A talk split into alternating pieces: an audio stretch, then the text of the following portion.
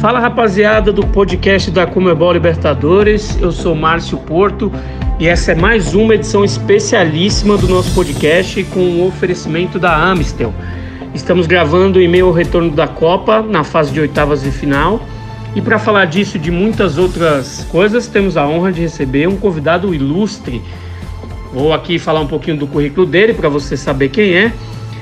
Duas vezes campeão brasileiro, campeão da Copa do Brasil, da Copa dos Campeões, três vezes campeão turco, melhor meio-campista do Campeonato Italiano de 2009, da temporada 2008-2009, campeão da Copa das Confederações pela seleção brasileira, atual campeão paulista e o capitão da equipe com melhor campanha na fase de grupos da Comebol Libertadores 2020, entre outras coisas. Estou falando de Felipe Melo de Carvalho, que se recupera de uma cirurgia no tornozelo esquerdo e gentilmente parou para nos atender na sua rotina de tratamento, que é puxada, como todos sabemos, exige muito da disciplina do atleta. Muito obrigado, Felipe, e seja muito bem-vindo ao podcast da Comebol Libertadores. Grande Márcio, boa tarde, bom falar com vocês. Ainda faltou mais ou menos uns oito títulos aí, né? Mas tá bom, os principais, tá certo. Entre tantos, né? Faltou dizer isso. Entre Graças tantos, a Deus. Com esse currículo. E para entrevistar, o, o para fazer essa sabatina com o Felipe Melo hoje, eu tenho a honra também de estar aqui ao meu lado, né? Não ao lado presencialmente, porque, como sabem, a gente passa aí por um período de uma pandemia que impede o nosso contato aí, mas Thiago Rocha, editor da, de, de, dos conteúdos da Libertadores, também está aqui para participar desse bate-papo com o Felipe. Tiago, seja muito bem-vindo também a essa edição, dê aí boas-vindas ao nosso convidado. Obrigado, Márcio, obrigado a todos que estão nos ouvindo e principalmente ao Felipe por nos atender, por dispor um pouco do, do, do seu tempo ali para falar um pouco de, de Libertadores, de futebol, de Palmeiras, de enfim, de tudo isso que, que, que nós estamos vivenciando nesses tempos de pandemia, né? Infelizmente, sem poder acompanhar o que a gente mais gosta, que é o futebol, é, bem de perto como a gente gostaria, né? Mas vai ser uma fase, logo estaremos todos nos reunindo novamente. É, eu queria emendar com uma pergunta, Felipe. É, como como o, o, o Márcio destacou, você acabou se lesionando, sofrendo essa lesão no tornozelo, é, é, fica fora aí desse, desse retorno da Copa, mas o que não, não, não, não tira a tua importância, é, tanto para a campanha do Palmeiras, que foi o melhor da fase de grupos, e quanto da, da, dessa continuação, desse objetivo de chegar à glória eterna. O que eu queria que você é, falasse como está a sua recuperação, se pelo menos nesse início está dentro do esperado, melhor do esperado. A gente já viu que você já fez uns vídeos ali andando sem muleta, postou em redes sociais. Então falar um pouco de como tá essa, essa recuperação e essa, esse sentimento de estar tá fora num momento tão importante. Bom, o capitão não se faz só dentro de campo, né? É... Eu confesso que pela liderança natural que eu tenho, é... essa liderança foi exercida em quase todos os clubes que eu passei, né? Quase porque na minha fase ainda de transição do, ju, do juvenil para o profissional era um pouco mais complicado, né? Tinha que ficar um pouco mais quieto e era um pouco mais complicado exercer essa liderança. Mas depois que me tornei profissional, quase todos os clubes que eu passei, eu me, apesar de não ter carregado a faixa de capitão em alguns clubes, eu sempre fui um dos capitães da equipe. Então, é, aqui não é diferente, né? Apesar de carregar a braçadeira, né? De, é, mas a importância de um capitão de verdade, ela, ela, ela é numa totalidade, tanto dentro como fora de campo. Então, dentro de campo eu estava ajudando bastante, né? É, inclusive jogando em outras posições. É, e agora é exercer na, na, na, mostrando um pouco da, da experiência, é, inclusive mostrando também a força de vontade de querer voltar o mais rápido possível para estar com eles também, né? É, graças a Deus, Deus tem me abençoado a cada dia que passa e, e, e, e as coisas têm andado de uma maneira até rápida, né? Eu, escutei algumas pessoas falarem que a temporada tinha acabado para mim, essas pessoas estão completamente equivocadas, porque em janeiro eu voltarei, né? Primeiro de tudo, porque eu confio em um Deus do impossível. E segundo, que eu confio em um Deus que não faz trabalho pela metade. Na realidade, o que aconteceu comigo naquele jogo era para ser muito pior. Eu poderia ter tido uma fratura exposta naquele jogo, poderia ter danificado os ligamentos do joelho. Como é, o, o, os médicos ficaram bem é, é, é, preocupados no momento pela maneira que foi. Né? Então eu, eu costumo dizer que o milagre começou ali. Deus ele já fez um milagre ali ao não deixar eu ter tido uma fratura exposta, a, a ter é, é, feito com que meu joelho se mantivesse intacto, né? Então agora é fazer toda o que eu já estou fazendo, né? Estou na mão de médicos que são os melhores aí, num clube que é sem dúvida nenhuma é referência naquilo que faz. Então em janeiro eu estarei presente, primeiro para a glória de Deus e segundo para ajudar os nossos companheiros aí para alcançar a glória eterna. E é a nossa obsessão. Nós costumamos dizer aqui que a Libertadores é a nossa obsessão. Você falou que, que é, citou aí essa de ajudar em mais de uma posição, né? Que é um é, é, você começou a Copa Libertadores como a Comebol Libertadores como zagueiro, né? É, muito se falou dessa sua mudança de posição, é, é, enfim, se era boa, se era ruim. A tua avaliação que você faz é, em, como nessa mudança de, de, de, de, posi de posicionamento, né, de jogar como mais recuado, você considerou que foi mais difícil se adaptar a ser zagueiro ou retornar a ser volante? Bom, é, a adaptação ela é sempre mais complicada, né? Se você tem mais de, de anos jogando numa, numa posição, né, é, em alto nível, né, eu me cobro muito para continuar jogando em alto nível. Então, se você trocar de posição, é sempre muito complicada a adaptação. Mas essa adaptação ela, ela, ela vem muito rápida. Eu, eu, eu costumo dizer assim: eu joguei em Campeonato Paulista, já tinha anos e anos que o, que o clube não conquistava essa competição. Nós conquistamos a competição, eu fui eleito o melhor zagueiro do campeonato e craque do campeonato pelo torcedor. Né? É, na Libertadores nós nos classificamos como, se eu não me engano, a melhor, melhor zaga do campeonato, ou uma das melhores zagas do campeonato, da competição. Né? Então, as competições que estamos disputando até, até então, eu acho que eu tenho, tenho, tenho dado conta do recado. Claro que depois você volta para sua posição, é, na realidade eu, eu, eu gosto muito de, de, de, falar de futebol porque, além de ser atleta de futebol, eu, eu, eu, eu, eu acompanho futebol. Né? A minha vida é acompanhar futebol. Então eu gosto de debater falar de futebol. É, e existem muitas pessoas assim, assim como tem é, em todo lado, não tem como, não, não só no futebol, né? Pessoas que entendem de futebol, tem muitas pessoas que falam e não entendem nada. Mas são pessoas aí que arrastam multidões, de repente não entende nada, falam uma besteira, e o torcedor que também não entende, compra essa ideia. Por exemplo, ah, mas existe hoje a tal da caça, né? A caça do futebol, não, o cara tem que sair para caçar. É, e eu vejo muitas pessoas hoje que saem para caçar, muitos volantes que saem para caçar, né? Tomam um dois, bola nas costas, cadê o volante de contenção? Não tem. Então eu sou um cara hoje que eu tenho muito mais experiência e na realidade assim, eu corro um pouco, com um pouco menos, um pouco menos de quê? Não porque de repente eu estou fazendo 10, 11k, né? Eu estou correndo a mesma coisa que um garoto de 20 anos até mais.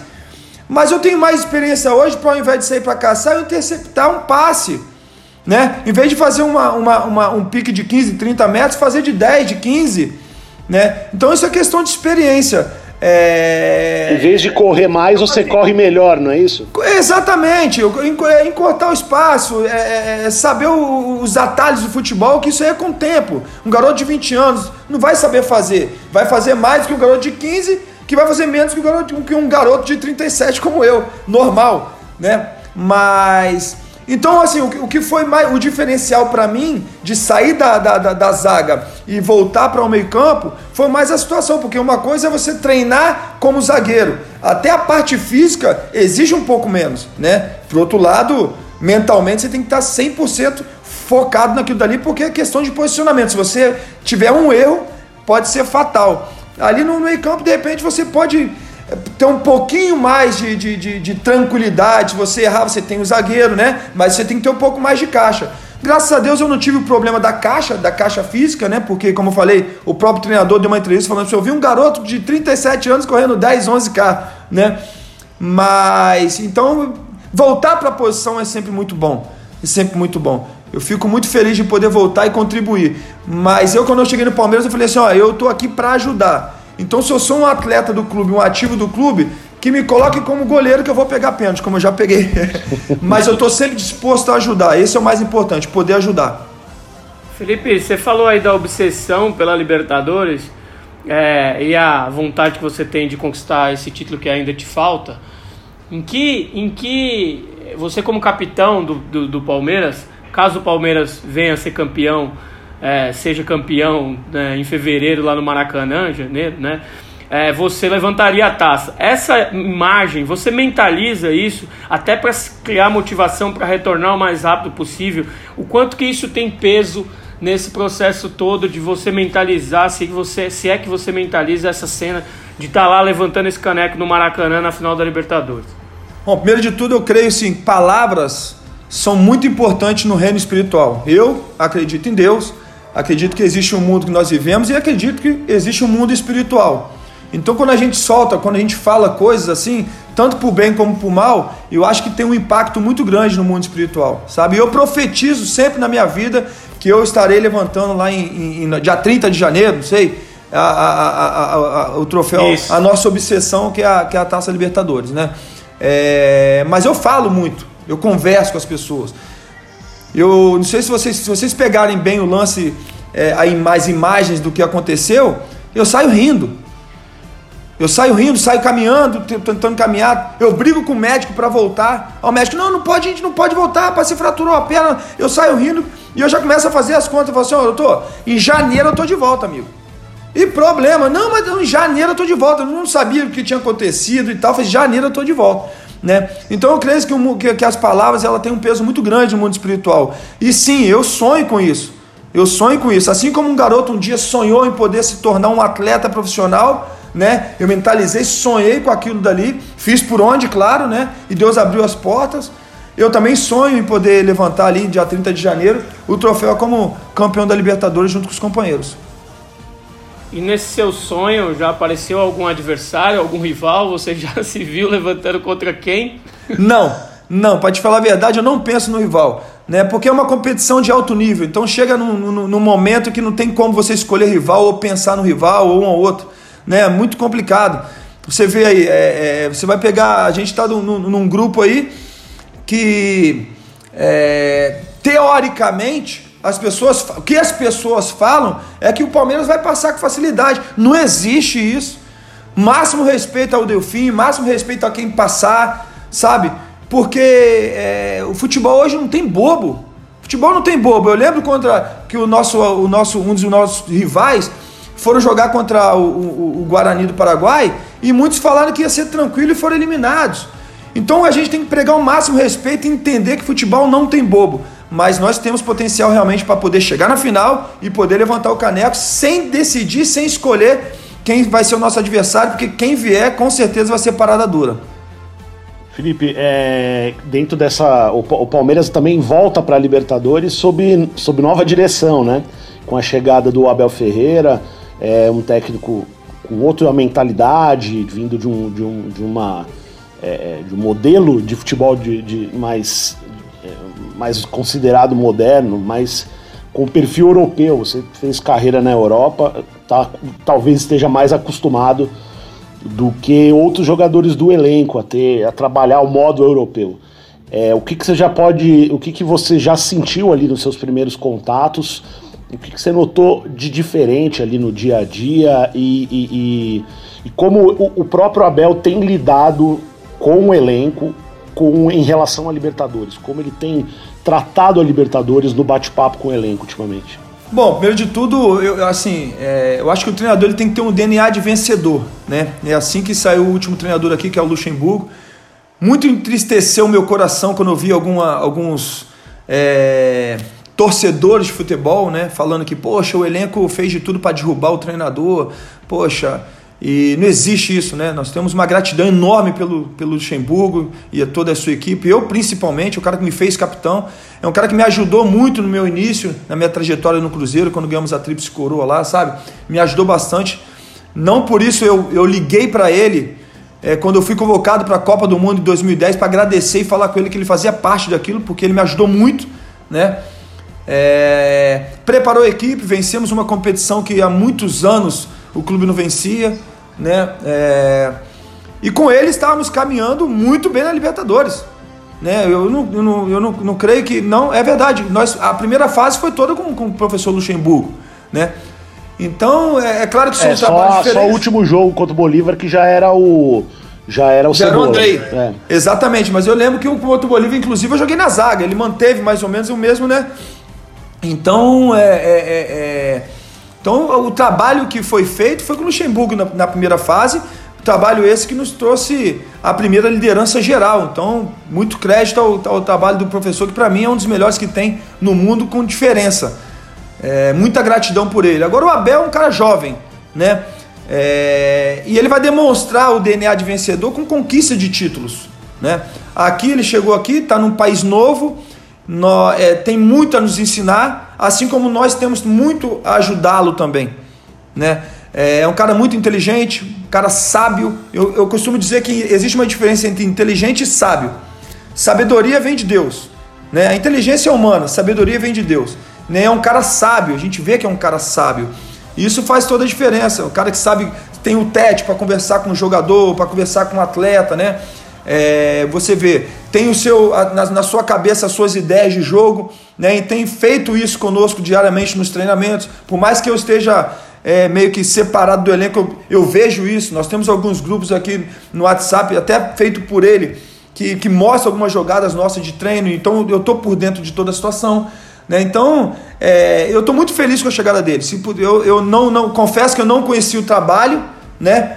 mas hoje eu posso falar realmente que é um cara feito para Palmeiras né? Porque é um cara vencedor que quer vencer, é um cara que tem essa obsessão também. O cara chegou sem ter muito tempo. O Brasil nós não temos, nós não temos tempo para demonstrar o nosso trabalho, né? Ou serve ou não serve. E ele chegou realmente mostrando que é, é, é, é grande, pode treinar o Palmeiras, né?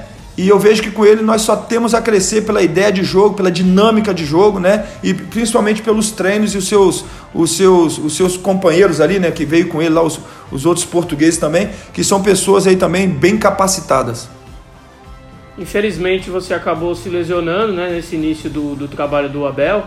É, mas você viu, já, já também teve o contato com ele. Você consegue já é, dizer, contar um pouco das, das suas primeiras impressões com relação ao trabalho dessa comissão técnica no que diz respeito ao campo, como eles gostam de trabalhar com a questão de futebol. Você já falou do aspecto anímico aí deles de conversar com os jogadores, do modo como ele se relaciona com os jogadores de conversar, mas e campo, Felipe? Bola, o que vocês já puderam observar do, de como essa comissão técnica gosta de trabalhar? Bom, vou falar bem pouco, senão a gente vai dar arma para o adversário. O pessoal vai escutar isso aí e falar, opa, eles vão jogar dessa maneira aqui. Né? Apesar do último jogo, nós temos jogado com três zagueiros, né? É, eu, eu, eu, eu, gosto muito da ideia de jogo dele, né? Às vezes o volante vem e faz o terceiro, é, é, é o primeiro homem ali a, a, a, recuar e pegar essa bola, com saída com três zagueiros, avançando os laterais, né? Como quase meia ponta, né? Então a gente tem essa posse de bola, trabalhando saídas de bola, a gente tem saídas de bola, né? Mas é um cara também que de repente você está pressionando e não tem o que fazer muito, não vamos, vamos arriscar não. Bola lá na, na, na, na, na bola pro mato que o jogo é de campeonato. Né? Então são, são, são os treinadores da nova geração, ele vem com essas situações de, opa, nós temos que jogar assim, né? Mas ele tem um diferencial. É, nós temos aqui ganhar jogo. Né? Se tiver que jogar feio e ganhar jogo, vamos ganhar jogo. Eu tenho dúvida alguma que se você chegar para o torcedor do Palmeiras e falar assim, você prefere ganhar Libertadores ganhando de 1 a 0 todo jogo feio e ganhar a final nos pênaltis, mas for campeão da Libertadores, ou você prefere ganhar todos os jogos 5 a 0 jogar lindo, maravilhoso e chegar na final você perder? Né? Eu prefiro, eu assim, respeito muito, se a gente vê é, a, o Brasil de 82, se eu não me engano, né, que perdeu a, a, a, O Brasil jogava bonito pra caramba, falam que foi uma das maiores seleções, né? Eu infelizmente não vi, porque eu queria ter visto, porque né, vi alguns vídeos e tal, realmente jogava bonito, mas não foram campeões. Então eu prefiro um time realmente que, que, que, que seja campeão. Jogar bonito é ser campeão. Né? O trabalho é, vem com resultado. Né? Então, mas eu confesso para você que o trabalho campo dele, sem falar muito, sem entrar muito em tática, essas coisas, é muito bom porque o cara tem, tem variações de esquema tático, variações, e isso é muito importante. Se tiver que sair com três, vai sair com três. Se tiver que avançar um pouquinho mais, meter uma bola longa, ele vai avançar um pouquinho mais. Se tiver que descer um volante de repente e subir um lateral de outro lado, ele vai fazer também. Então essa variação faz com que nós tenhamos riqueza de saída de bola, enfim, e sistema dentro de jogo. Ô Felipe, dá para concluir então que entre a seleção de 82, essa que você citou aí, e a de 94, que ganhou o Tetra, eu acho que você ficaria com a de 94, certo? Sem pestanejar, mas não tem as dúvidas disso. Por exemplo. Não tem as dúvidas disso, né? Principalmente porque para o Romário, né? Para mim, eu tinha, tinha um Romário na frente, tinha um Dunga. Caramba, eram, eram, são jogadores aí que para mim jogam, jogariam em qualquer clube hoje também. Eu cito a de 94 porque sempre há essa discussão de que a equipe, aquela equipe do Parreira, era uma seleção mais burocrática, né? Que tinha que era, não encantava, que tinha uma dupla de ataque fortíssima, dos melhores que o Brasil já teve, mas que não era aquele jogo, por exemplo, como a de 82. E sempre volta e meia vem o futebol mais pragmático e que venceu, ou o futebol que encantou e não venceu. Por isso a minha citação. Mas você é, já mas, mas, fez a escolha pela vamos, de 94. Vamos, vamos parar para pensar direitinho. Vamos fazer as. Vamos lá. É, é, o, o que traz resultado? O que te marca? O que, que marca na história? É ganhar. É ganhar campeonato, não importa a maneira, é ganhar campeonato. Agora, eu não vejo que a seleção de 94 tenha sido uma seleção burocrática, não, que não. Eu, eu, eu entendo que aquela seleção foi preparada para jogar a Copa do Mundo. Sabe? Sete jogos, mata-mata, saber sofrer, mas na hora que tiver a oportunidade de ir lá e fazer o gol, eu acho que é assim. assim tem que ser feito para aquilo. Né? Não é uma seleção que vai, ah, não, a seleção tem. Bom, eu costumo colocar exemplo, muito exemplo do Barcelona. Do Barcelona, que é quando o Liverpool foi campeão há dois anos atrás, se o Barcelona jogasse um pouquinho mais burocrático, se fosse um pouquinho mais inteligente, teria ganhado aquela competição com certa facilidade. Porque não pode, eles meteram 3 a 0 se não me engano, no primeiro jogo no, no Liverpool, né? No segundo jogo eles estavam classificando e queriam jogar bonito. Jogar bonito. Uma classificação de, de para uma, uma final de Champions League que eles poderiam encontrar, teoricamente, inclusive, mais facilidade, que seria o Tottenham não desmerecendo o Tottenham, tá? Mas, por isso que eu falo, teoricamente, tanto que o Liverpool ganhou do Tottenham. Poxa, e eles perderam. Você acha que se fosse ao contrário, se fosse o Liverpool tivesse ganhado o primeiro jogo de 3 a 0 no jogo da volta, o Liverpool teria perdido lá de 4, 5? Não teria. Teria colocado, ficado todo mundo ali atrás, todo mundo brigando, lutando, né? Para realmente chegar na final. A Inter de Milão do Mourinho, quando chegou no, no, no, no, no, no Camp Nou para jogar contra o Barcelona, o Eto'o era lateral direito marcando. Isso é feio? Isso não é feio, não. Depois eles foram campeões em cima do Bayern de Munique, que se fala que aquele time lá era um time de guerreiro, um time lindo, maravilhoso. Por quê? Porque ganharam. Então você tem que entender, né, que são estratégias de jogo. Certos momentos essa estratégia pede que você defenda, joga feio, certo momento pede com que você jogue bonito. Por isso que entram é, é, é, a sabedoria de um treinador como o nosso, que é o Abel, né? Ideias ricas, né? De sistema. Opa, vamos lá, tem várias estratégias para você mudar durante o jogo. Isso eu acho que é muito importante. Agora eu fiquei na dúvida, viu, Thiago Rocha? Não sei se você também ficou. Eu fiquei na dúvida ouvindo o Felipe falar se ele prefere o guardiolismo ou o clopismo, que são aí duas metodologias um pouco antagônicas, mas que estão sempre em discussão aí. Eu queria, não sei se você ficou curioso também, mas eu queria ouvir o Felipe falar um pouco mais sobre isso, então. Ah, sem dúvida, porque até porque é, é, é uma discussão muito importante até para o futebol brasileiro, assim. Isso é algo que é colocado em questão a todo momento, né? O resultado ou, ou o que se vê em campo, o que, que importa mais ali, né? Você, com certeza. Não, eu não tenho dúvida que eu, eu preferia, entre preferir o, o Klopp ou o Guardiola, o time do, do Klopp, da maneira que eles fazem, o Guardiola, assim, o Klopp foi campeão, a intensidade do livro, era impressionante a intensidade do livro, né? As pessoas quase me bateram na, em rede social porque eu falei que o Liverpool não fez força quando jogou contra o Flamengo, né? Mas aí a, a Anta, o cara que não pensa, que ele fala o quê? Não, mas não fez força e ganhou, não sei que no, no último minuto. falei, calma aí, gente, vamos lá. O Liverpool não impôs a intensidade que ele impunha nos jogos do campeonato inglês. É isso que eu quis dizer, né? Poderia impor aquela, aquela, aquela intensidade e o Flamengo ganhar de 1 a 0, né? Porque aquele time do Flamengo ali, poxa, nota 10. Que o Jorge Jesus, aquele Flamengo fez ali, é nota 10. Né? Não tem que tirar nem pôr nada. Agora o Lipo, para mim, não, não, não, não, não impôs aquele, aquele ritmo que estávamos todos acostumados a ver no campeonato inglês. Foi isso que eu quis dizer. Agora, entre preferir um time de, desse aí e o Guardiola, o, o, o guardiolismo no Barcelona, Aí eu prefiro aquele, aquele time do Barcelona que ganhava e encantava. Que, né? Era, um, era 80, 70% de poste de bola todo jogo, 3, 4 a 0. E foi assim nas finais também. Ganharam tudo. Então eu prefiro sim. Entre o time vencedor que joga bonito e entre o time vencedor que tem intensidade, eu prefiro o time vencedor que joga bonito e não, não, não, não. Presta minha atenção, joga bonito e tem intensidade. Porque aquele Barcelona, ele tinha bola no pé, porque quando o adversário roubava a bola, todo mundo fazia pressão em 5, 7 segundos, roubavam a bola e tinham poste de bola novamente. Né? Então, não era só poste de bola, tinha intensidade também. Então, eu prefiro o Guardiola do Barcelona. Esse futebol de intensidade é o que você espera pro abelismo no Palmeiras aí nesse. Ah, não tem as dúvidas, não tem as dúvidas. Não tem as dúvidas. Eu acho que é, tem que ser. Nós temos que, nós estamos nos preparando para isso. Né? É pouco tempo ainda com o Abel, né? Mas como eu falei, a ideia de jogo dele, aquilo que ele, que ele quer passar, ele, que ele passa para a gente é bem claro e nós já entendemos isso. Nós já entendemos isso, né? É, e eu creio que tem que ser dessa maneira mesmo. Um time grande como o Palmeiras, ele tem que ter. O, o, o time adversário não pode jogar. O time adversário não pode jogar. É claro que é pouco tempo, né? Você imagina, o último jogo, nós, quantos jogadores não jogaram o último jogo? Né? Garoto de 17 anos estreando.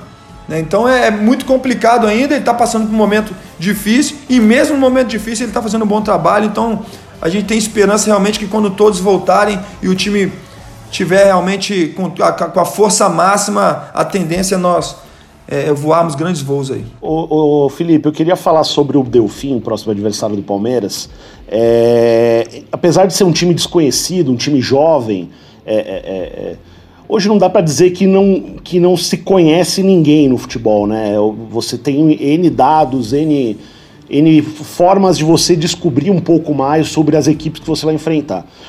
O Delfim é um time pouco tradicional em termos de Libertadores, né? Um time de, de, de, de um clube muito recente, mas disputou um grupo ali que era um grupo forte, né? Da Libertadores com o Santos, o Defensa e Justiça que é um time jovem com um treinador jovem que é o Crespo também que é bem nesse estilo de um estilo de jogo bem definido e o Olímpia que é tradicionalíssimo. Foi o time eles acabaram de, é, é, eliminando o Olímpia, né? Um time tricampeão da América.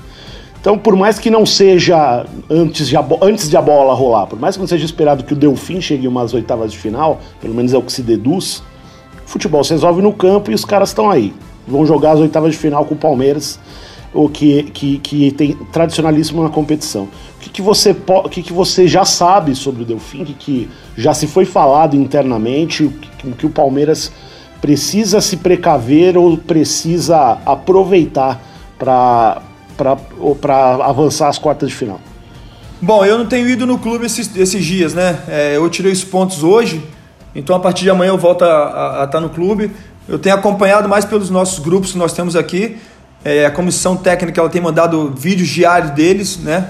É, claro que eu não vou falar aqui, né, para não saber, porque eles vão pegar, vão lá, opa, vamos, vamos, vamos entender como é, como é que é a situação, que toda arma é bem-vinda mas a gente tá, a gente sabe sim, temos ideia dos principais jogadores deles, sabemos como eles estão, a gente sabe que eles não estão tão bem na competição nacional, né? É, inclusive eu estava conversando isso com o Márcio esses dias aí, a gente estava jogando um FIFA e conversando, né, Márcio? É, mas eu creio que é como você falou, não tem bobo no futebol, sabe? Não tem bobo no futebol. Então, e, e nós não temos tempo para dormir tão pouco. Eu lembro no jogo das oitavas contra o Godoy Cruz, há um ano atrás ou dois anos atrás, nós entramos meio que dormindo no jogo, né? E em 10 minutos estava 2 a 0 o Godoy Cruz. E nós tivemos que correr atrás, empatamos aquele jogo ali. E no segundo jogo acabamos classificando até com placar elástico. Né? Mas a gente não pode dar chance para o adversário porque a gente sabe que eles estão se preparando ao máximo porque é uma oportunidade deles fazerem história, né? E sim, a responsabilidade é nossa por nós sermos Palmeiras, sermos um clube que almejamos não só nos classificarmos, mas ganharmos a competição. Ô Felipe, você falou aí do videogame, eu queria aproveitar então para você dizer como você tem feito para passar o tempo, né, nesse período de recuperação também, quando você não está tratando as coisas que você tem feito, você tem jogado videogame e o que mais. Detalhe um pouco da sua rotina fora quando você não está na fisioterapia. O Felipe, ele tá, a gente está vendo ele aqui numa imagem, né, que a gente está fazendo. Uma Bíblia, um... duas Bíblias, três Bíblias, Aqui tem as minhas anotações, minha caneta, marcador de livro, livro pra caramba aqui. eu tenho estudado muito, confesso que eu tenho estudado muito, né? Porque a gente tem que tirar, eu tenho, é, é, é, é eu tenho tentado entender por que, que Deus deixou que tivesse acontecido isso aí e tirar as coisas boas, né? Então agora eu tenho, eu tenho tido tempo para estudar um pouco mais da Bíblia, eu tenho tido tempo para estudar um pouco mais coisas é, relacionadas ao que eu amo, que é, são empresas que eu tenho, futebol. Eu tenho tido tempo para estar com os meus filhos, apesar da pandemia ter permitido isso, né? É, então eu tenho eu, esse tempo eu tenho usado para buscar conhecimento, buscar conhecimento em livros e, e, e também para jogar muito videogame. Tenho jogado muito, tenho jogado FIFA, tenho jogado meu codezinho, meu Warzone com o pessoal, né? Então eu tenho feito muita coisa que é, é, provavelmente eu não faria se eu estivesse na ativa. Você falou em, em, em estar estudando, né, em buscar conhecimento. O, isso também é uma, já é um reflexo, uma preparação, um início ali para um, um pós-carreira de futebol. Não estou querendo te aposentar antes da hora, mas é, é, como que você. É, isso também faz parte um pouco de você já começar a estruturar uma, uma vida fora, fora do futebol, não, mas fora de campo, né? Não sei quais são as suas intenções, os seus planos num médio longo prazo mas isso também faz um pouco parte disso. O que, que você é, mais se interessa em estudar além? Você, você cita muito religião, né? Falou que está lendo a Bíblia. Tem, a, além disso, tem mais alguma coisa que te interesse de, de, em termos de estudo? Não, eu tenho muita coisa. Eu já tenho muitas coisas, graças a Deus, estruturadas, né, para o pós-futebol, né? É, então eu tenho buscado conhecimento dentro dessas coisas que eu tenho, desse, desses segmentos que eu tenho eu tenho algumas coisas que não tem nada a ver com futebol, né? Que é a situação do sistema financeiro. E eu tenho estudado algumas situações, confesso para você. É, outras coisas até dentro do futebol também, tenho buscado conhecimento dentro do futebol também, né? E sobretudo buscado conhecimento assim, é, é, é, é uma, eu tenho feito uma alta análise, eu estou tentando me conhecer mais, né? De poder tirar o melhor de mim, né? Então a Bíblia ajuda muito nisso. A Bíblia ajuda muito nisso. A, a, a, eu, eu, eu quero a cada dia ser melhor pai, melhor marido, melhor atleta, melhor companheiro, sabe, melhor filho. Então eu tenho buscado conhecimento também nesse ponto também. Acho que a gente, a, a, a nossa é, a nossa passagem aqui na Terra, aqui a gente não pode ser. Opa, passou o Felipe Melo, foi um grande atleta só. Nós temos que marcar a nossa geração. Né? Então eu tenho buscado conhecimento realmente para poder continuar marcando a minha geração, porque eu sei que eu tenho feito isso é, não só aqui no Brasil, né? E fora do Brasil também, a nível internacional. Mas eu quero fazer ainda mais, eu quero melhorar, né? E com isso a gente busca sempre conhecimento. E sempre, primeiro de tudo, Deus, né? Primeiro de tudo, Deus, porque é Deus que, que te dá esse conhecimento, a sabedoria, né? Dentro dessa, dessa sua. de buscar conhecimento, de entender melhor o que acontece, é, você já está na sua quarta temporada no Palmeiras e Palmeiras desde, desde então né, disputou as últimas quatro Libertadores. É, é, e você já, já é um jogador que integra o top 10 de jogadores que mais defenderam o Palmeiras em Libertadores. Tem 26 jogos, já está entre ali entre os 10 que mais jogaram, mais defenderam o Palmeiras em, em, em Libertadores. É, acredito que tenham sido jogos muito marcantes. Quais jogos aí desses 26, fazendo uma rápida retrospectiva aí, é, que você ou se arrependeu de algo ou foi uma lição muito grande que você tirou é, dentro desse de buscar o conhecimento ou que é um jogo inesquecível porque esse jogo trouxe alguma coisa muito especial para você? Você conseguiria destacar ali dois ou três jogos desses 26 que você é, que realmente fizeram a diferença para você nesses últimos, é, nesses últimos anos, seja lá por qual motivo? Bom, venceu o Boca na Bomboneira por 2 a 0 né? Primeira vez na história que o Boca perde, se não me engano, Libertadores, mais de dois gols de diferença em casa. Foi histórico. É... O jogo, não sei se foi contra, não foi contra o Olímpia, foi contra um time paraguai, não lembro qual foi o time. Cerro Portem, desculpa, Cerro Portem que eu fui expulso no primeiro tempo, aquilo dali comprometeu o jogo do Palmeiras e quase fomos eliminados. Aquilo dali é, é, é, é, me deixou muito mal, Foi um jogo que me deixou muito mal. Mal porque é, eu fui com muita intensidade para a jogada, né? E eu acabei acertando o adversário logo depois de roubar a bola. Eu roubei a bola e acerto o adversário, né? É, e eu fui muito criticado ali por maldade. Eu não tive maldade naquilo dali, mas a intensidade do jogo acabou acontecendo aquilo dali. Osso do ofício acontece, né? É, o contato de jogo. Mas me deixou muito mal porque eu comprometi ali a classificação do Palmeiras. Aquela dele me deixou muito mal. É, o jogo contra o Grêmio no ano passado foi um jogo que eu não me arrependo de nada, mas eu fiquei é, extremamente é, é chateado com o árbitro que apitou aquele jogo ali pela expulsão, a, a, expulsão totalmente injusta naquele jogo, né? Tomei dois cartões amarelos. O segundo foi uma falta muito normal de jogo, muito normal, né? que eu nem olho adversário. É, e o cara me dá um segundo amarelo, consequentemente o vermelho, me deixou muito chateado, muito triste para não falar outras coisas, né? E aquele ele acabou comprometendo a nossa equipe, e no segundo jogo eu não tive presente e acabamos perdendo. Não que se eu estivesse no campo não, não perderia, né? Porque é, é, é, é, quem, quem me substituiu também era grande jogador, mas você a figura é muito importante. A figura Felipe Melo dentro de campo, ela, ela, eu, eu não tenho dúvida que ela faz a diferença. É, o jogo contra o, o, o, o, famoso jogo da briga, né? Contra o Penharol, foi um jogo que é um jogo inesquecível, né? Um jogo que nós ganhamos na bola e depois ganhamos também no braço. Então foi um jogo inesquecível. É, as pessoas me perguntam: você se arrepende? Eu não me arrependo de nada porque eu apenas me defendi. Né? Eu não arrumei problema com ninguém. Me arrependo sim do, do dia que eu dei aquela entrevista, que eu acho que eu poderia ter sido falado, usado um outro exemplo. Né?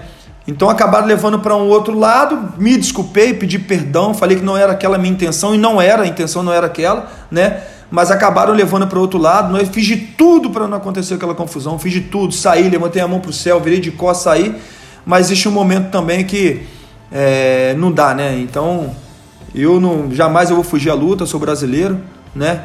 E eu me defendi naquele dia ali e, e se tivesse que acontecer isso de novo, eu não pensaria duas vezes para me defender. Esse é o podcast da Comebol Libertadores. Estamos recebendo o Felipe Melo. Esse podcast que é um oferecimento da Amistel. Felipe, você já falou bastante sobre o seu presente. Eu queria também que agora você já falou também sobre o que você anda fazendo.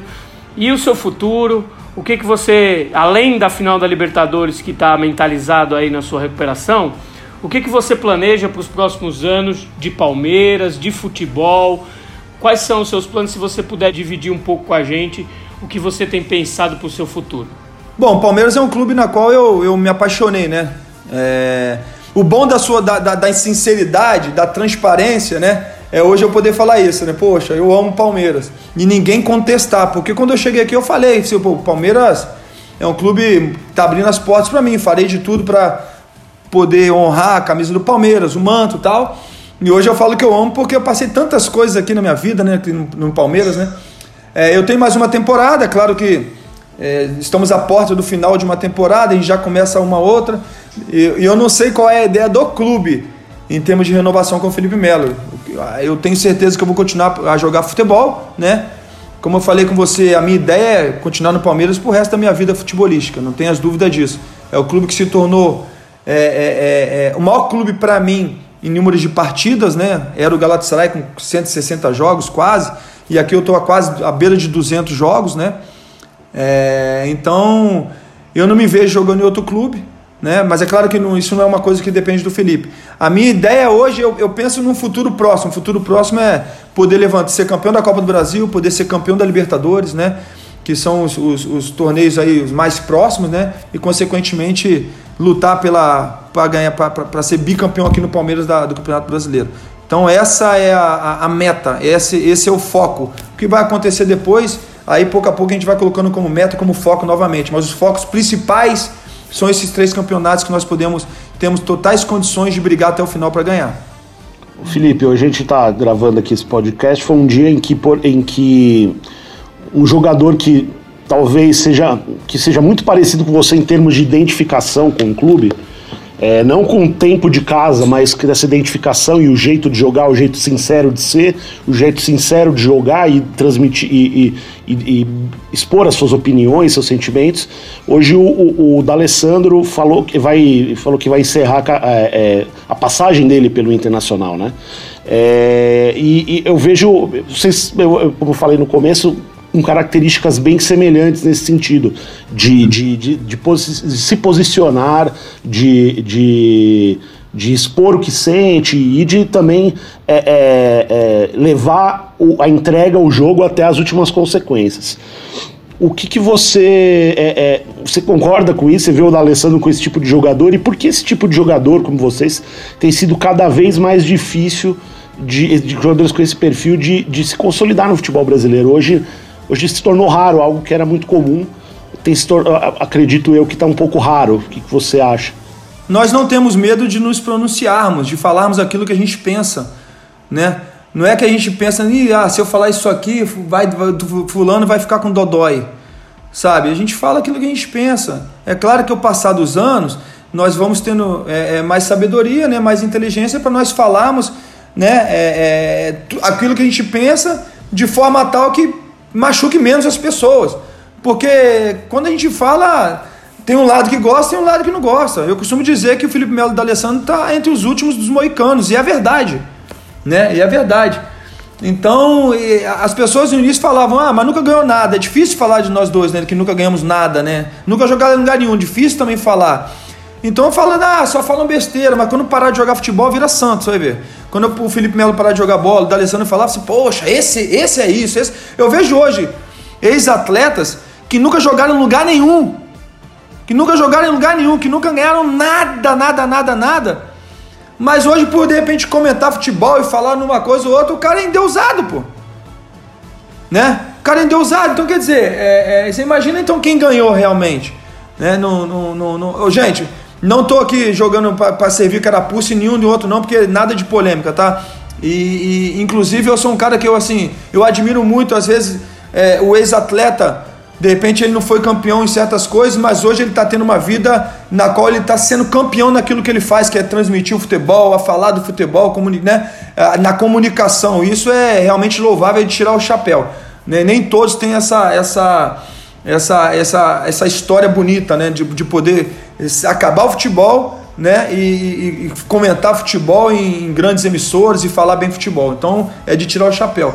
Mas que quando jogava futebol, de repente, não entregava tudo aquilo que hoje as pessoas falam porque ele comenta. Então, assim, é, é bem complexo toda a situação. Né? Eu, eu já me expus aquilo que eu penso politicamente, a, a, apesar de não entender de política, mas só por eu me expor e, e expor aquilo que eu penso, oxa, mas não pode, né? Mas do outro lado, de repente, pode. Então, quer dizer, é, é, é muito complicado. Nós somos. É, é, muito complicado, mas eu não. Pra te falar a verdade, eu e o D'Alessandro, a gente não liga muito para isso. A gente fala, quando você pergunta, a gente responde. Né? Hoje, com mais sabedoria Antigamente brigava aí, eu já tenho até briga com outros, aí respondia tal de forma equivocada. Hoje eu respondo sem, sem sair, sem perder realmente a, a razão. E isso é. Vai, a gente vai ganhando com o tempo. Mas nós somos os últimos moicanos, eu creio, entre um outro e mais jogadores aí. Para situar o nosso ouvinte, a gente está gravando esse podcast com o Felipe Melo dia 23 de novembro de 2020, data em que o D'Alessandro anunciou que está se despedindo do Internacional ao fim da temporada. Ele não vai renovar mais seu contrato. Após 12 anos, o D'Alessandro encerra essa história com o Internacional. Foi inclusive campeão da Libertadores em 2010, esse título que o Felipe agora almeja. Felipe, você já falou aí do, do, desse lance da sua personalidade, que é conhecida por todos, de você se expressar, de você ter esse comportamento que alguns julgam como polêmico né, de você não não custar em expor os seus pontos de vista. Eu queria saber se você acha, é, agora recapitulando um pouco da sua carreira, da sua trajetória, se esse seu comportamento, se essa sua maneira de ser, de se portar dentro e fora do campo, por defender suas posições e também pelas suas atitudes dentro de campo, algumas das quais você já falou com a gente aqui no podcast, se você acha que isso tudo é, faz interfere na análise que fazem do seu futebol, da bola que você jogou, e se você acha que por isso você é menos valorizado do que você acha que você deveria ser? Bom, mas eu fui vendido por mais de 100 milhões, saí da Fiorentina e fui para Juventus, né? Na época eu me tornei o maior brasileiro da história do, do clube, né? Em termos de valores. Joguei na Fiorentina, Fiorentina um baita de um clube na, na, na Itália. Joguei na Juventus, joguei na Inter de Milão, joguei no Galatasaray, joguei na seleção brasileira, fui campeão com a seleção brasileira, né? É, através dos meus pés, graças a Deus, saiu um dos maiores assistências na história de Copa do Mundo que foi aquele, aquela assistência para o Robinho. Então, assim, é, é, é, a história e os números eles falam por si só. Se as pessoas querem, de repente, levantar polêmica, não, mas ele bate, mas ele faz isso, mas ele faz aquilo, isso, sinceramente, é, é, é palavreado, mas eu cago ando porque eles falam. Já me deixou muito triste em seu momento algumas pessoas falarem algumas situações é, equivocadas no momento, ou então, de repente, uma crítica mais em vez de ser construtiva, é uma crítica mais aquela que te machuca tal. Mas isso aí no passado, hoje com 37 anos eu não vejo, não dou a mínima para o que eles falam. Dou sim a, a, a, a, ouvido a muitas críticas que são construtivas, isso eu dou muito ouvido porque me ajuda bastante, né? Mas a minha história, a minha carreira fala por si só. Quanto mais pessoas falam, né? É, as pessoas falam, falavam que não, o Felipe Melo não daria certo na zaga. E a Libertadores fez uma postagem de passe de 60, 70 jardas, que eu costumo dizer, né? Então, como é que é? O Felipe Melo só bate, o Felipe Melo é isso, o Felipe Melo é aquilo. O Felipe Melo não vai conseguir voltar para a posição dele. Nós jogamos o jogo contra o Bragantino, eu dei um passe de 80 metros, uma assistência para um gol do cara, né? Então, quer dizer, é, é, eu vejo que hoje eu sou um jogador que de repente se eu tivesse, se eu fosse mais completo como eu sou hoje, naquela época, ou se naquela época transferisse para hoje, eu falo que ao invés de ser vendido por 100, seria vendido por 400, porque a gente vê atletas hoje aí, né, não que não tenham qualidade, mas que por causa de um campeonato no juvenil, o cara é vendido por tanto. Então os números hoje, né, mudaram. As coisas hoje mudaram com as redes sociais e tudo, tudo mudou. Né? Então, contra números, contra história, não tem argumento. Podem falar à vontade que eu sento, eu vejo meu jogo, me vejo meu futebol, né, e vejo as coisas que eu faço, só me enche de orgulho. E eu costumo dizer que quando tem algum jogo meu que é transmitido, eu, e o cara eu falo assim, e aí, falaram o quê? Não falaram nada. Eu falei, graças a Deus. Então isso já é uma. uma isso, isso não é crítica. Quando alguém, quando eu jogo futebol, quando acaba um jogo meu e ninguém fala nada, isso para mim é um elogio muito grande né, eles não falarem nada já é um elogio muito grande para mim. Mas eu vejo também, confesso que tem muitas pessoas falando muito bem de mim. Eu consegui mudar muito essas pessoas, o que eles, o que eles imaginavam, o que eles pensavam do Felipe fora. Porque o que chegava aqui era o Felipe de repente que tomava cartão vermelho, o Felipe que dava uma entrada mais ríspida no jogo, né? E aqui eles têm visto um pouco mais da qualidade do Felipe Melo, né? Tem visto um pouco mais das viradas de jogo. Eu costumo eu brinco, né? Opa, hoje teve passe de 60 jardas, né? Aquele passe em diagonal saltando linha aqui, dando direto pro número 10 nosso e tal. E isso são Alguns inclusive, alguns inclusive o torcedor do Palmeiras pode encontrar nas redes sociais da Comebol Libertadores. A gente fez um compilado de uma atuação do Felipe Melo na Libertadores contra o Tigre, em que ele acertou pelo menos uns três desse aí, desse lançamento que ele está falando. Exatamente. Então eu tenho, eu tenho é, conseguido, graças a Deus, mudar um pouco desse pensamento. Né? Então, assim, confesso também que tanto aquelas críticas têm diminuído bastante, né? Tem diminuído bastante. Confesso, convém, falo mais uma vez, volto a dizer aqui que as críticas dos comentaristas, quando são construtivas, eu escuto e me ajuda demais, né? Mas hoje já não me faz mal aquelas críticas que são só para aparecer, isso já não me faz mais mal. Felipe, é, uma coisa que a gente repara aqui nas nossas, nos nossos canais da Comebol Libertadores, é, existe uma, um interesse e uma curiosidade de dos nossos seguidores fora do Brasil com relação ao que você faz ou que você fala. Então, é, é, existe um interesse em uma boa jogada sua, em seguidores na Argentina, enfim, e, e nos outros países da América do Sul que estão que disputam a, a Comebol Libertadores. O que, que, você acha que. Eu lembro que já, já. Acho que você já teve você deu entrevista, se não me engano, por exemplo, elogiando Boca Juniors. É, acho que foi na época que, que, que o Palmeiras jogou lá contra das, dos confrontos com o Boca em 2018, enfim. É, mas de alguma forma você despertou o interesse e a curiosidade de torcedores de, de outros países da América do Sul. O que, que você atribui isso? É, é simplesmente a tua qualidade, o seu jeito de ser? É, é, é, algo que inclusive você já notou nas suas redes sociais? É algum esse interesse maior ou essa procura maior por algo que você faz vindo de outros países? Bom, minha rede social é inflamada de, de, de, torcedores argentinos, muitos mandam mensagem, esse, é, esse te chama é, Roman, né? Esse te chama Roman, vem, vem. Eu, eu dei uma entrevista há um tempo atrás falando do, do, do, do carinho que eu tinha pelo Boca Júnior, né? É, na Argentina, na Argentina, né? É, de, de crescer assistindo o Boca jogada, a mística bomboneira, né? É, é, foi uma realização de um sonho poder ter jogado lá, né? E sobretudo poder vencer é, contra o Boca lá foi muito importante pra gente, né? Mas eu, eu, eu vejo, eu vejo, eu ganho, eu recebo muitas mensagens além dessa que eu, que eu citei agora de, de que, poxa, eu tipo, te banco, te banco sempre. É, você é meu ídolo, mesmo brasileiro, você mesmo brasileiro, você é meu ídolo, que é argentino, né? Você é meu ídolo e tal. A rivalidade. Eu acho que isso aí, como eu te falei, é essa situação na qual é, é, é um pouquinho de, de, de do, do, Felipe Melo aguerrido, do Felipe Melo lutar por todas as bolas, da raça do Felipe Melo, juntando com a qualidade, né? É, não é uma coincidência eu ter os meus ídolos assim grandes deles são serem serem é, é, argentinos, né? Poxa, eu tenho o Verón, que hoje eu tenho o prazer de falar com o Verón nas redes sociais, eu falo com ele sempre, né? Tato ele como fala ídolo, como é que tá? O Sebastião Verón lá pro Rita, né? É, é um cara que, poxa, eu lembro quando nós jogamos Brasil Argentina, que nós ganhamos da Argentina lá na, em Rosário, se eu não me engano, nós classificamos para a Copa, ganhamos de 3 a 1 Ele jogou, cara, era. Desculpa o palavreado, o cara dava porrada, mas pegava na bola, não errava um passe, aquilo da, da Gana Argentina, né? E aquilo ali é fantástico. Eu cresci vendo, é, vendo jogar Labrurita Verón, que era, era, sabe, eu sempre gostei muito dele. O Schiave, que era o zagueiro do, do, do, do Boca Juniors também, a forma que ele jogava, ia bater pênalti, dava uma porrada no meio do gol e aquela comemoração. Então eu sempre gostei muito. E eu acho que isso aí acaba sendo recíproco, né? Não só o torcedor do Boca, mas o torcedor em geral argentino. Quando a gente vai jogar na Argentina lá, a gente, eu sou sempre bem recebido, né?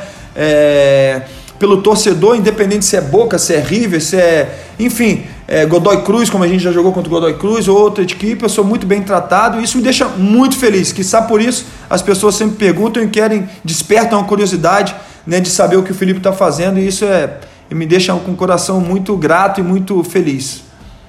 Ô Felipe, conta aí um pouquinho mais de como é que tá esse, esse contato com o Verão aí, o que, que como quais as mensagens que vocês trocam, ficamos curiosos o, Sebastião Verón, que é campeão da Libertadores também em 2009, o pai dele também, Verón também ganhou Tem mais algum jogador aí do universo sul-americano, do universo de Libertadores que você troca ideia aí por redes sociais, seja lá o que for, tem mais alguém que você tem essa relação de trocar mensagem? Não, eu, eu, falo com, eu falo com muita gente, eu falo com muita gente, né? Inclusive pessoas que, que, que ainda jogam. Mas eu, eu citei assim o, o, o Verón, porque o Verón é um grande ídolo que eu tenho. Né? O Verão, pô, o Verão não errava passe, cara. O Verão não errava passe. Né? E se tiver que dar um carrinho, ele dava um carrinho também. Quer dizer, o Verão é fantástico. Né? É... E eu dei uma entrevista falando do Verão. E ele viu a entrevista e ele pô, falou comigo, cara. Eu falei, caramba, Ido, você tá falando comigo, pô, que legal e tal. E a gente troca ideia, né? Não com tanta frequência, não todos os dias, mas, por exemplo, teve a, minha lesão, ele mandou uma mensagem, falei, poxa, ó, vai voltar, vai estar tá tudo bem. Eu falei, obrigado, ídolo. A gente conversa umas coisas ou outra tal. Mas é um cara que marcou, marcou história, não, não, não, não é à toa que jogou nos maiores clubes do mundo, poxa, né? Então eu tenho como ídolo, como referência, como referência, dentro e fora de campo também, né? É, você vê aí, você tem, tem um vídeo engraçado dele com, com o próprio Maradona, né? Saindo de um, de um jogo beneficente, o Maradona falar com ele, ele fala ah, meio que assim tal. E essa, essa, essa personalidade dele e tal, assim, eu me vejo muito Verón dentro de campo. Eu lembro quando nós jogamos contra a Argentina e, eu fui falar com ele, ele me mandou para aquele lugar. Mandou para aquele lugar que vai conversar agora nada não. A Argentina tinha que ganhar o jogo, já me, já me intimidou. Falei, rapaz, e acabou o jogo, o cara veio, maior simplicidade de falar comigo. Então, o Verão para mim, não tem as dúvidas de que além de ídolo, para mim foi um dos maiores centrocampistas da história do futebol. Felipe, agora já caminhando para a parte final aqui do nosso podcast, que é um oferecimento da Amistel. Eu queria saber como é que vai o seu pitbull que é tão famoso aí, você tem um pitbull, você gosta de, do cachorro, inclusive tem até relação com o seu apelido, comemoração de gol, conta como é que tá é, o, o, seu cachorro. É, o ousado Confesso que nos últimos tempos ele tem passado no, no, no canil, né? É, eu tenho, tenho tido obra aqui em casa e o barulho da obra atrapalha muito. Né? Ele fica muito. É, mais do que arisco, é, late bastante por causa do barulho, algumas pessoas entrando e saindo, então é bem complicado do, do, do, do local. É, e ele também saiu para algumas competições e, e, e a, as últimas competições ele ganhou tudo, nível Brasil, né? ganhou todas as competições. Então, até esse processo de pandemia também, tem, tido no, tem estado no canil, que, que é o canil de um grande amigo meu, que é o, que é o Piffer, né? É, o Alex Piffer, para mim é o, até fazendo um jabazinho aqui, é o melhor canil que tem no Brasil de pitbull, é, que forma campeões, então ele está muito, sendo muito bem tratado ali. É, logo, logo ele vai estar tá de volta aqui conosco, né? Mas ele, ele vive uma. uma o, o nome dele, eu, eu, eu ganhei ele de presente desse meu amigo Alex, né? e já veio com o pedigree, o nome dele é Ousado de Melo, né? É, o ousado, que às vezes ele fala assim, ah, mas ousado isso, ousado aquilo, mas por que, que você vai. Não, ousado é o nome dele, ousado de Melo. Mas ele vai ficar entre idas e vindas, assim, porque vai ficar comigo 10 dias, aí volta para lá, fica uns 5, 10 dias também, porque lá ele é muito bem tratado também, aqui comigo também, e a gente, apesar de, de ser um cachorro assim, muito dócil, muito dócil, é um pitbull e eu tenho outros dois cachorros também né? Eu tenho mais dois labradores, não tem problema nenhum dos três, né? Mas eu, eu gosto de, de, de deixá-lo assim sempre em atividade. Ele por dia ele corre 50 minutos na esteira, sabe? Então quando eu não estou em casa, de repente que eu faço uma viagem mais longa, que tenho que ficar 10 dias fora, uma semana fora, é o tempo que ele fica no canil, porque aí cuidam dele, da parte física, eu quero sempre ele muito bem treinado. É brabo o cachorro do Felipe. Uma curiosidade sobre o Felipe, ele falou que joga FIFA. É, ele não é volante não jogando FIFA, ele é centroavante, gosta de jogar lá na frente lá fazer os gols dele, monta o carinha dele, quando faz gol comemora igual o Pitbull, que é a comemoração que ele também faz pelo Palmeiras. É, Felipe, outra coisa, é um assunto também que, que foi de último tempo, de agora recente. Eu queria saber o que você achou da denúncia que fizeram de você no STJD por conta de um lance daquele jogo contra o Vasco. O que você achou disso? O que, que você pode falar? Bom, é difícil até falar numa situação dessa, né? É complicado demais. É, é uma hipocrisia muito grande que a gente vive, né? Porque é, eu já joguei, eu gosto de jogar às vezes até minha, minha peladinha, né? Quando a gente joga uma pelada, caramba, um com o outro, a gente tá jogando até com o pai, com o filho, e pô, a gente fica, ah, que a gente quer ganhar, né? Então tem um monte de mala de Calcutá aí, né? Que a gente né, não pode encostar ninguém. Futebol é contato.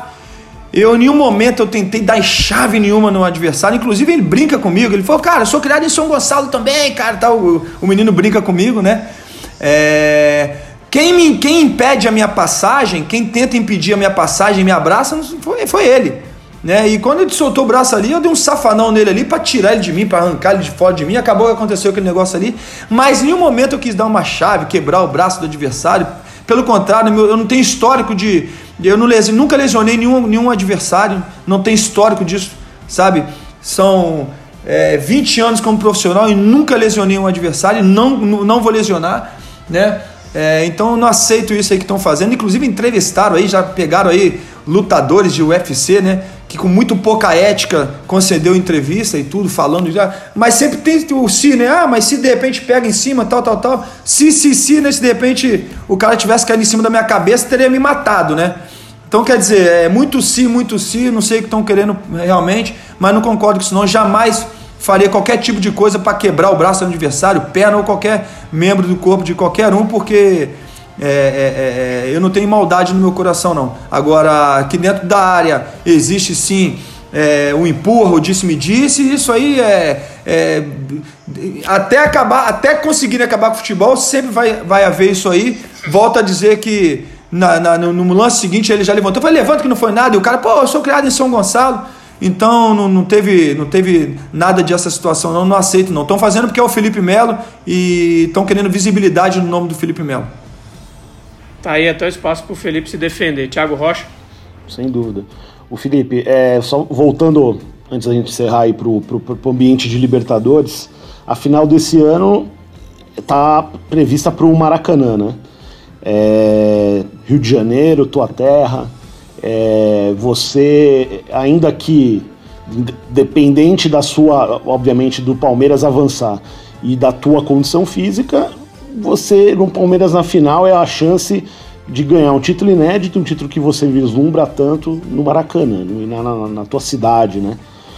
É, e que, que isso, se você já fez esse, essa reflexão, por mais que você diga que a Libertadores é a obsessão, mas você já fez essa reflexão desse possível coincidência geográfica aí da, da final da Libertadores poder ser no Maracanã e ser campeão da Libertadores te, fa te faria fazer alguma algum tipo de promessa, algum tipo de homenagem, alguma coisa. Tem, gente que faz tatuagem, tem gente que faz isso, tem gente que vai na. Você já, já pensou nessas. Em, você tem uma superstição ou uma promessa uh, já feita aí em caso de título do Palmeiras?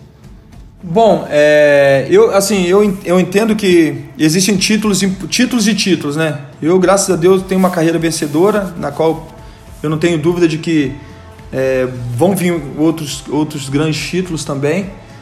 É, mas você ganhar um título com a, com a seleção do seu país é sempre muito importante. Né? E para mim, na época, assim, abaixo da Copa do Mundo, você tinha a Copa das Confederações, que você pegava todos os campeões de suas confederações e colocava ali. Então, para mim, era, era, era quase um, um, Mundial e eu fui campeão. Né? Então, tá entre para mim na, na, prateleira dos maiores títulos que eu tenho. Porque muita gente brinca assim, fala assim: ah, mas aí, poxa, o Felipe Melo, você nunca ganhou um Mundial, pô, o cara ganhou um Mundial. Eu falei assim, cara, eu fui campeão com a seleção brasileira, pô. Segura, calma aí. Dá uma segurada, por favor. Então eu não tenho dúvida de que a, a, a, a, nossa obsessão, a Taça Libertadores, ela vai se juntar também a, um grande troféu como é, foi da Copa das Confederações, né? É, eu não tenho nenhuma tatuagem nenhum troféu que eu ganhei, apesar de ter ganhado, se não me engano, 18 troféus na minha carreira. É, eu tenho um desenho, tá? Já, já combinado com o tatuador, um desenho meu segurando todos os troféus, mas para isso eu tenho que parar de jogar futebol. Não é promessa, é uma coisa que eu tenho para mim, não é promessa. É, a única coisa que eu vou fazer sim, e eu abro para vocês, para todos que estão nos escutando, é um culto de ação de graça quando nós vencemos a Libertadores, se for da vontade de Deus, né? É, e eu vou fazer um culto de ação de graça, a gente vai ver um lugar aqui é, aqui mesmo em São Paulo, né? É, você falou assim, a sua cidade Rio de Janeiro, eu amo Rio de Janeiro, mas eu aprendi a amar São Paulo, por isso que eu, eu vendi os, as coisas que eu tinha no Rio de Janeiro e, e, comprei aqui em São Paulo. Eu vou, eu vou continuar morando em São Paulo, né? Hoje a minha cidade é São Paulo. Né? É, criei estrutura em São Paulo, estou criando raízes em São Paulo com minha família, né? Então a gente vai pegar aqui de repente uma arena, algum lugar totalmente de graça, eu vou custear tudo e vamos inclusive ajudar outras pessoas também, porque com isso aí é um quilo de alimento não perecível de repente para as pessoas lá, para contar um pouco o meu testemunho do que aconteceu desde o início da Libertadores até a glória eterna, né? É, chamar algumas pessoas também importantes aí, depende do mundo gospel para poder cantar, para poder trazer a palavra, mas vou fazer um culto de ação de graça para agradecer e engrandecer o nome de Deus, que com certeza tem aberto essa porta aí para gente. Perfeito. Tá aí o Felipe Melo, paulistano agora, né? Felipe o paulistano nasceu Felipe Melo. Felipe que, na, Felipe que nasceu em volta, volta Redonda, né? Senão os cariocas vão falar, pô, brincadeira, tá com... Não, amo o Rio de Janeiro, né? Mas eu tenho criado raiz em São Paulo, abriu as portas para mim, sem dúvida nenhuma. Eu tenho São Paulo aqui, é, quase, é realmente quase um... O Felipe Melo quase paulistano, sem dúvida nenhuma. Você é de Volta Redonda, né, Felipe? Cidade do Aço? Sou de Volta Redonda, nasci lá, mas muito jovem saí de Volta Redonda. Né? Saí de Volta Redonda com 8 anos de idade, fui para o Rio de Janeiro. Então eu sou um, um, carioca, né? Morei em São Gonçalo, morei no Complexo do Alemão, morei, nem morei em tantos lugares. Então, sou um carioca. Sobre esse título do, da Copa das Confederações, eu revi a final contra os Estados Unidos recente e realmente o Felipe Melo jogou muito. Seleção brasileira do Dunga estava voando. Teve a Copa, as quartas de finais contra a Holanda, que era uma seleção fortíssima, do, do Arjen Robben, do Snyder, uma seleção muito forte, que foi até a final contra a Espanha e perdeu na prorrogação com o gol do Iniesta, que consagrou a Espanha campeã do mundo. Então eram seleções muito fortes.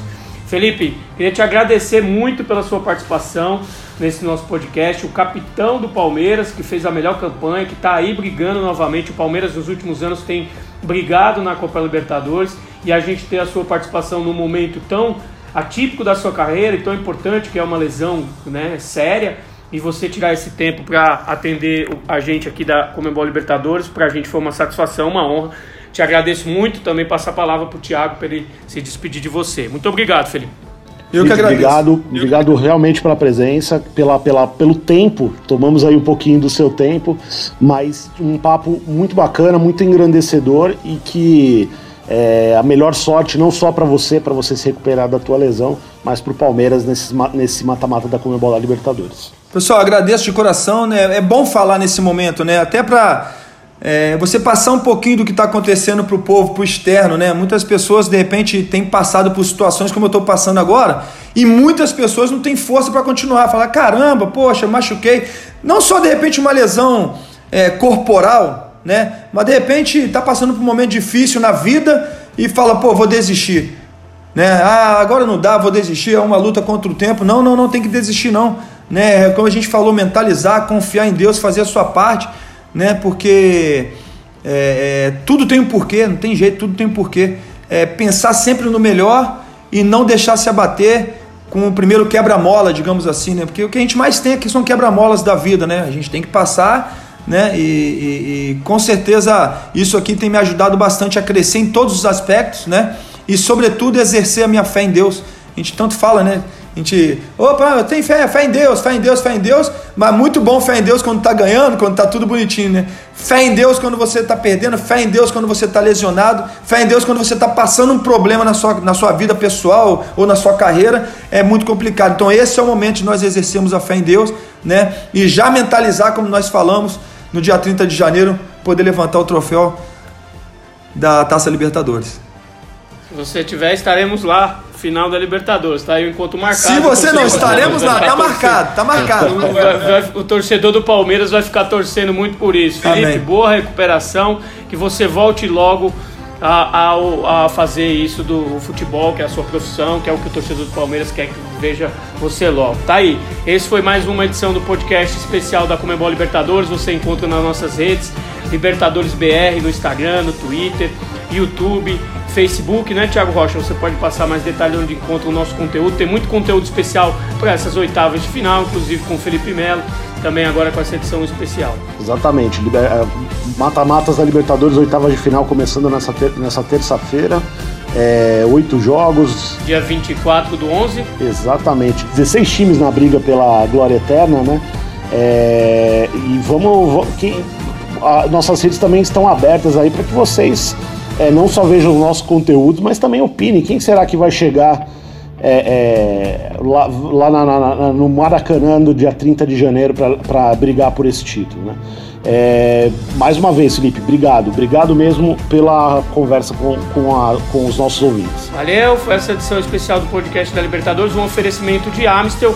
E em breve voltamos com mais uma, com mais um convidado especial. Obrigado, Felipe. Tchau.